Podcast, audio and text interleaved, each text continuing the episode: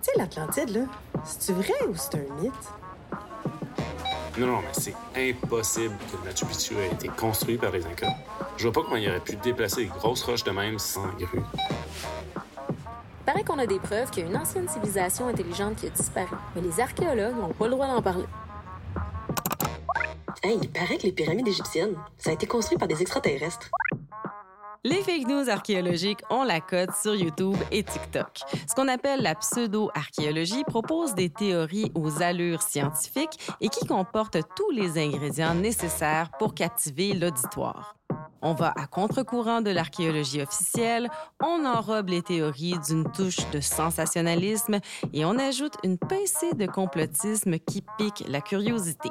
Devrait-on s'inquiéter de ce type de désinformation qui préoccupe bien les experts? Quels sont les impacts de la pseudo-archéologie et comment peut-on s'en protéger?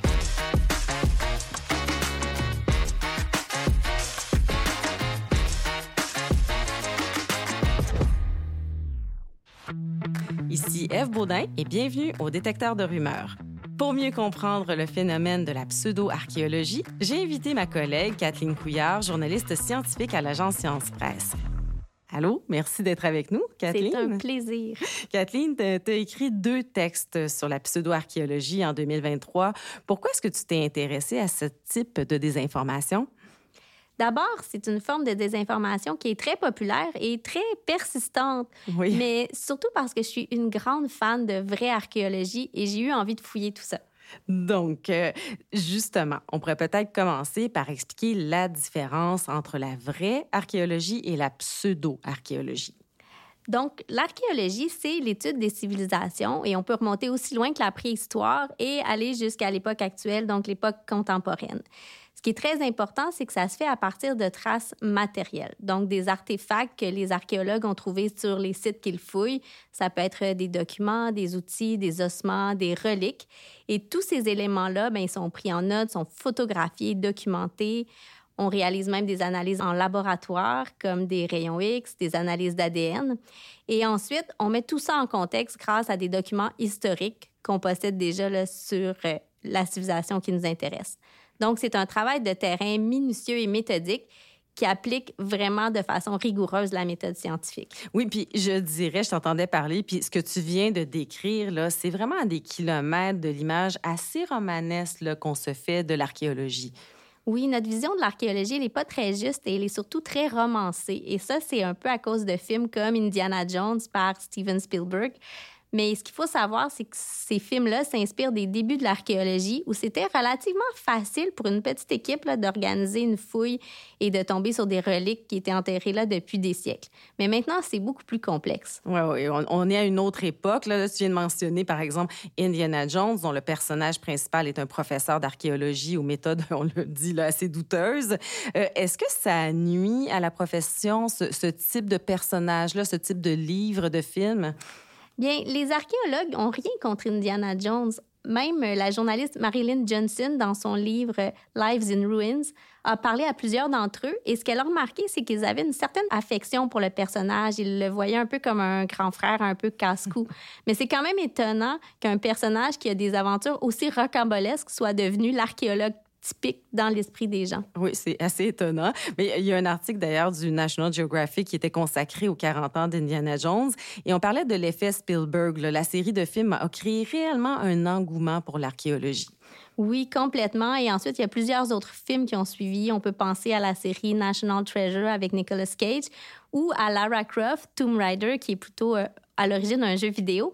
Mais qu'on parle des films ou des jeux plus récents, bien, ils continuent d'offrir euh, cette vision-là qui est un peu dépassée de l'archéologie. Pourtant, l'archéologie a beaucoup évolué et ça se passe autant dans les laboratoires et les universités que sur le terrain. Oui. Bref, on a une représentation peu réaliste du travail des archéologues dans les œuvres de fiction. Mais c'est pas de ça dont on parle quand on parle de pseudo-archéologie. Non, pas du tout. La pseudo-archéologie, c'est vraiment des contenus trompeurs qui sont proposés par des personnes qui ne sont pas des archéologues professionnels et qui n'ont même pas une expertise connexe là, dans le domaine. Le but de ces gens-là, c'est de mettre en doute les découvertes des vrais archéologues, contrairement aux films qui cherchent plutôt à divertir. Est-ce que tu peux me donner des exemples? Bien, le classique, c'est la civilisation très avancée, aujourd'hui disparue, qui serait responsable de constructions connues comme les pyramides égyptiennes, les temples mayas ou les statues de l'île de Pâques, par exemple. L'autre théorie traditionnelle qu'on peut entendre aussi, c'est euh, l'idée que des extraterrestres auraient construit les pyramides et tout plein d'autres sites archéologiques connus. OK, donc deux types de contenus, là, soit la civilisation ancienne ou les extraterrestres. Et donc, ces contenus qui font la promotion des théories trompeuses qui impliquent soit des extraterrestres, soit des civilisations anciennes disparues, on les trouve où? Bien sûr, sur les réseaux sociaux. Oui. Donc, il y a plusieurs courtes vidéos sur TikTok ou YouTube. Par exemple, cette vidéo de Agent chercheur qui s'appelle le Machu Picchu et qui a quand même 25 000 j'aime et qui a été repartagée 1380 fois. J'ai du mal à croire que les Incas ont réussi à bâtir tout cela, étant donné le niveau technologique dont ils disposaient. Selon moi, on est clairement sur les vestiges d'une civilisation antédiluvienne. On utilise souvent des mots aux allures scientifiques là, dans ce genre de contenu. Là. Oui, comme le antédiluvienne, Ouais. qui dans le fond veut juste dire avant le déluge. C'est Ouais. c'est même pas un concept scientifique en soi. là. Mais ça a l'air scientifique.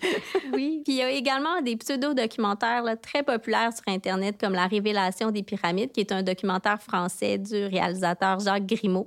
Et il faut pas oublier certaines séries télé, Ancient Aliens sur le History Channel depuis 19 saisons, Ouais. qui prétend que les extraterrestres ont visité la Terre et certains épisodes ont même rejoint 2 millions de spectateurs. Oui, et un des problèmes avec ça, c'est qu'on appelle ça un documentaire. Et le fait aussi que ce soit sur History Channel, donc euh, une programmation historique, ben ça aussi c'est un problème parce que tout ça donne une apparence de légitimité à ce type de contenu. Exactement, c'est perçu comme crédible par le grand public. D'ailleurs, selon un sondage qui a été réalisé en 2018, c'est 57% des Américains qui croyaient à l'existence de civilisations avancées disparues comme l'Atlantide, par exemple. Wow, c'est beaucoup.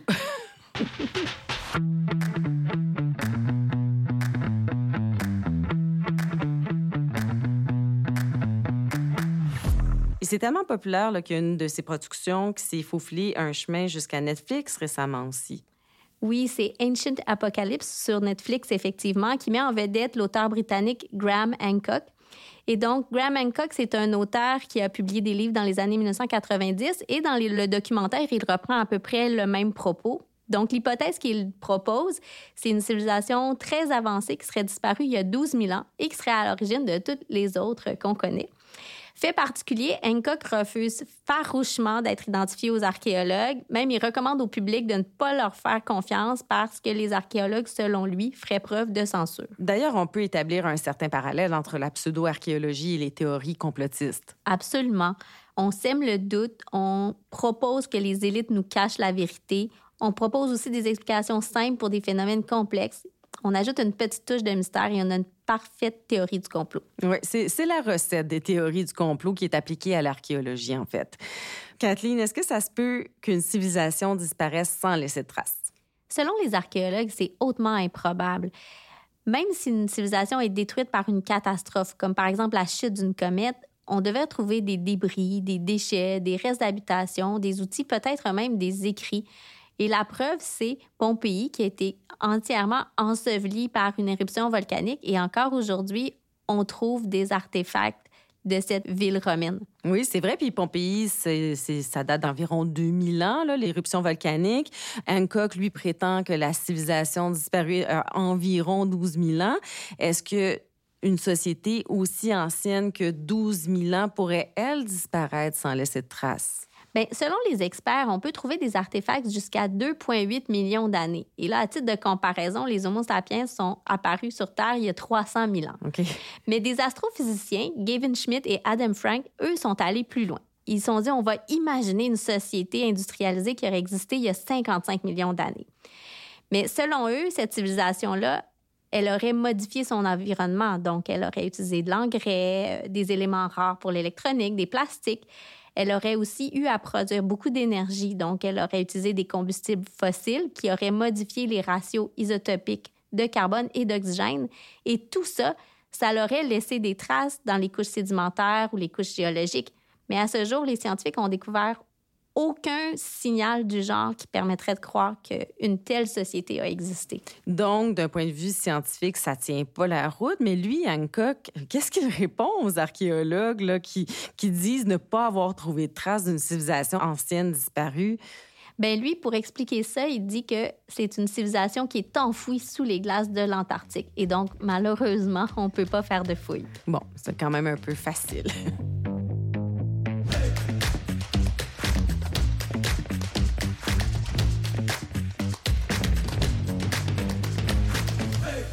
Hancock et d'autres pseudo-archéologues avancent la théorie selon laquelle une civilisation serait à l'origine de toutes les autres. Qu'est-ce qu'en disent les archéologues de cette théorie? Bien, c'est une vision qui était assez répandue au 19e siècle et qui était acceptée par un grand nombre d'archéologues à l'époque. Cette théorie a un nom, c'est l'hyperdiffusionnisme. Donc, c'est l'idée qu'une seule et unique culture très ancienne aurait partagé son savoir unique partout dans le monde grâce à des individus qui auraient voyagé à plusieurs endroits. Mais depuis 1920, il y a eu beaucoup de découvertes archéologiques qui ont montré les nombreuses différences entre les civilisations anciennes et qui ont vraiment discrédité cette théorie. Donc, ce n'est plus une théorie qui est prise au sérieux par les archéologues, mais Hancock, lui, continue d'y croire. Oui, Hancock prétend que les artefacts qu'on a trouvés dans plusieurs sites sur la planète, comme euh, par exemple, lui, parle de la Turquie, du Mexique, de l'Indonésie et des États-Unis. Donc, ces artefacts-là seraient tellement similaires, selon lui, qu'ils ne peuvent qu'avoir une origine commune. Mais c'est pas vraiment une bonne approche. C'est un peu comme si on voulait décrire la société américaine sans jamais aller aux États-Unis, mais plutôt à l'aide d'artefacts comme une carte postale euh, du Grand Canyon, un emballage de McDo, une figurine de Mickey Mouse qu'on aurait trouvée au Danemark, en Nouvelle-Zélande ou en Afrique du Sud. C'est pas la bonne façon de réfléchir et c'est ce qui fait dire d'ailleurs à l'archéologue américain John Hopes que l'approche de Hancock est vraiment plutôt intuitive et appuyée par ses expériences personnelles. Donc, c'est pas une vraie démarche scientifique. Mm-hmm.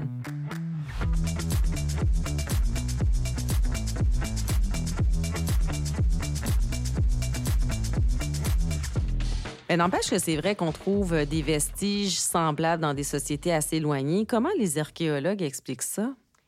On oublie parfois que deux civilisations peuvent développer une même innovation technologique de façon complètement indépendante. Et ça, c'est particulièrement vrai si les deux groupes sont exposés aux mêmes contraintes, euh, soit environnementales ou démographiques. Un très bon exemple, c'est l'agriculture.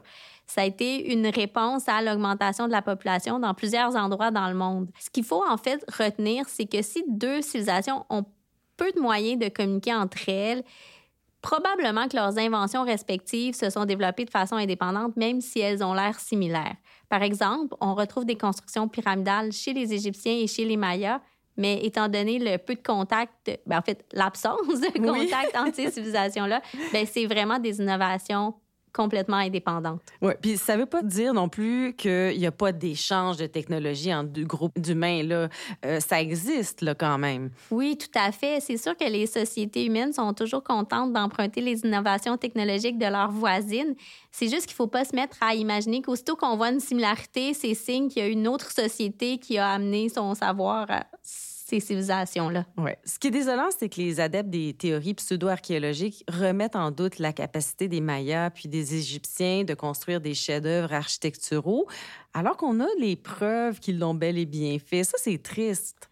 Oui, et maintenant, justement, grâce à l'archéologie, on a une très bonne compréhension de la construction des pyramides grâce à toutes sortes d'artefacts qui ont été trouvés comme des papyrus, des illustrations ou des outils. Et maintenant, on comprend comment ils ont pu construire ces, ces chefs-d'œuvre sans grue et sans électricité on réalise que leur technique était vraiment très ingénieuse. Oui, et ces théories-là, pseudo-archéologiques, donc véhiculent une très mauvaise compréhension de l'évolution des sociétés, en fait. Oui, c'est des théories qui supposent que le sommet de l'évolution d'une société, c'est d'atteindre le niveau des sociétés occidentales. Mhm. Mais c'est pas vrai que les cultures évoluent d'un bon niveau de civilisation vers un niveau élevé. En fait, toutes les sociétés évoluent et progressent, mais en ne suivant pas nécessairement les mêmes étapes. Mhm. Il y a plusieurs observateurs qui font remarquer d'ailleurs que ces théories pseudo-archéologiques semblent rarement remettre en doute les capacités architecturales des Occidentaux. Par exemple, le Machu Picchu, qui a été construit au 15e siècle, en même temps que des très grandes cathédrales européennes. Mais jamais on va remettre en doute le fait que ce soit des humains qui ont construit des cathédrales. Oui, et même chose pendant l'Antiquité, le Colisée de Rome, le Parthénon à Athènes, personne ne va dire c'est pas les Romains, c'est pas les Grecs. Mhm. Et c'est ça qui dérange les archéologues et les autres scientifiques. On minimise l'intelligence des cultures non européennes et on efface leurs accomplissements avec ces théories-là. Oui, on efface l'histoire en réalité.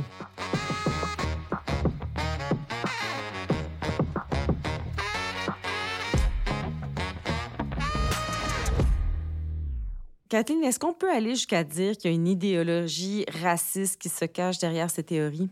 Tout à fait. Si on y pense comme il faut, la société avancée qui est disparue dans ces théories-là, elle est très, très souvent blanche. Et en fait, on retrouve des théories de pseudo-archéologie à partir du 19e siècle.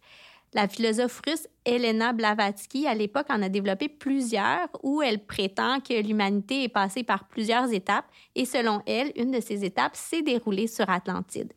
Elle va même jusqu'à dire que les habitants de l'Atlantide sont à l'origine de la race aryenne. OK. Il faut spécifier que au départ, quand on parlait de race aryenne, on parlait d'un peuple d'origine indo-iranienne, mais rapidement, il y a des auteurs du 19e siècle qui les ont décrits plutôt comme des gens qui ressemblent au peuple nordique. Donc, l'idée derrière ces théories-là, c'est que de grandes civilisations blanches qui étaient supérieures auraient apporté leur savoir à des peuples ignorants. Et j'espère que ces théories ne sont pas aussi populaires de nos jours. Et malheureusement, oui. On a juste à prendre l'exemple de l'auteur Marco Vigotto, qui est interviewé dans la série Ancient Apocalypse et qui lui aussi prétend que les Ariens sont des descendants des Atlantes. Et lui va même jusqu'à dire que l'être humain n'a pas vu le jour en Afrique, mais plutôt sur un continent maintenant englouti au milieu de l'Atlantique. Et ça, ça doit être populaire auprès de certains groupes extrémistes. Euh, oui, l'archéologue canadienne Stéphanie Almoffer, dans le cadre de ses travaux de doctorat, a observé que les théories euh, hyperdiffusionnistes étaient très populaires chez les suprémacistes blancs. Il y en a certains qui vont utiliser ces arguments-là même pour remettre en doute les droits des Autochtones sur leur terre. Mhm. Donc, c'est quand même assez décourageant de découvrir qu'une idéologie raciste se cache derrière la pseudo-archéologie. Reste que la pseudo-archéologie est encore très populaire sur les réseaux sociaux. Donc, peut-être que nos auditeurs seront contents d'apprendre qu'il y a une association qui a été créée pour lutter contre ce type de désinformation. Oui, c'est l'Association de lutte contre la désinformation en histoire, histoire de l'art et archéologie qui a été fondée en 2019. Et c'est une association qui se positionne contre la désinformation et la réécriture des faits historiques au profit d'idéologies ou de théories sectaires ou complotistes. Donc, on salue leur travail et je mettrai d'ailleurs un lien vers leur site dans les notes du balado. Et je pense qu'il faut souligner que cette association-là aussi pense qu'il faut miser sur la vulgarisation de l'archéologie au-delà d'expliquer le travail des archéologues. Donc, elle, elle propose d'aiguiser l'esprit critique face au contenu archéologique, rappeler aux gens aussi qu'on doit se poser quelques questions avant de croire une théorie archéologique qui circule sur le web, genre euh, est-ce qu'on me donne des preuves de ce qu'on avance, est-ce que cette source-là est crédible? Oui, et les autres questions qu'on peut se poser, c'est quelles sont les compétences de la personne qui nous parle? Est-ce que c'est un expert du domaine? Est-ce que ses travaux ont été publiés dans des revues scientifiques sérieuses? Et si les réponses qu'on reçoit sont pas satisfaisantes, ben on devrait tout simplement éviter de partager. Ça va faire déjà une grosse différence. Bon truc. Merci, Kathleen, d'avoir euh, déboulonné tous ces mythes archéologiques. On peut euh, lire tes textes sur le site de l'agence Science Presse. On va mettre des liens dans les notes du balado aussi. Et je vais même ajouter une petite recommandation de documentaire qui déboulonne pas mal tous les mythes sur les pyramides égyptiennes qui s'appelle Pyramide, le grand virage. Vous allez voir ça sur YouTube. C'est très bien fait et c'est tout à fait fascinant. Voilà. J'espère que l'épisode vous a plu. Le détecteur de rumeurs est une production de l'agence Science Presse soutenue par le scientifique en chef, les fonds de recherche du Québec et le Bureau de coopération interuniversitaire. Journaliste à la recherche et à la vérification des faits, Kathleen Couillard et Eve Baudin. À la réalisation, Claudie Fortier-Saint-Pierre. Au mixage sonore, Jonathan Doyon. À la production et à l'animation, moi-même, Eve Baudin. On se retrouve au prochain épisode.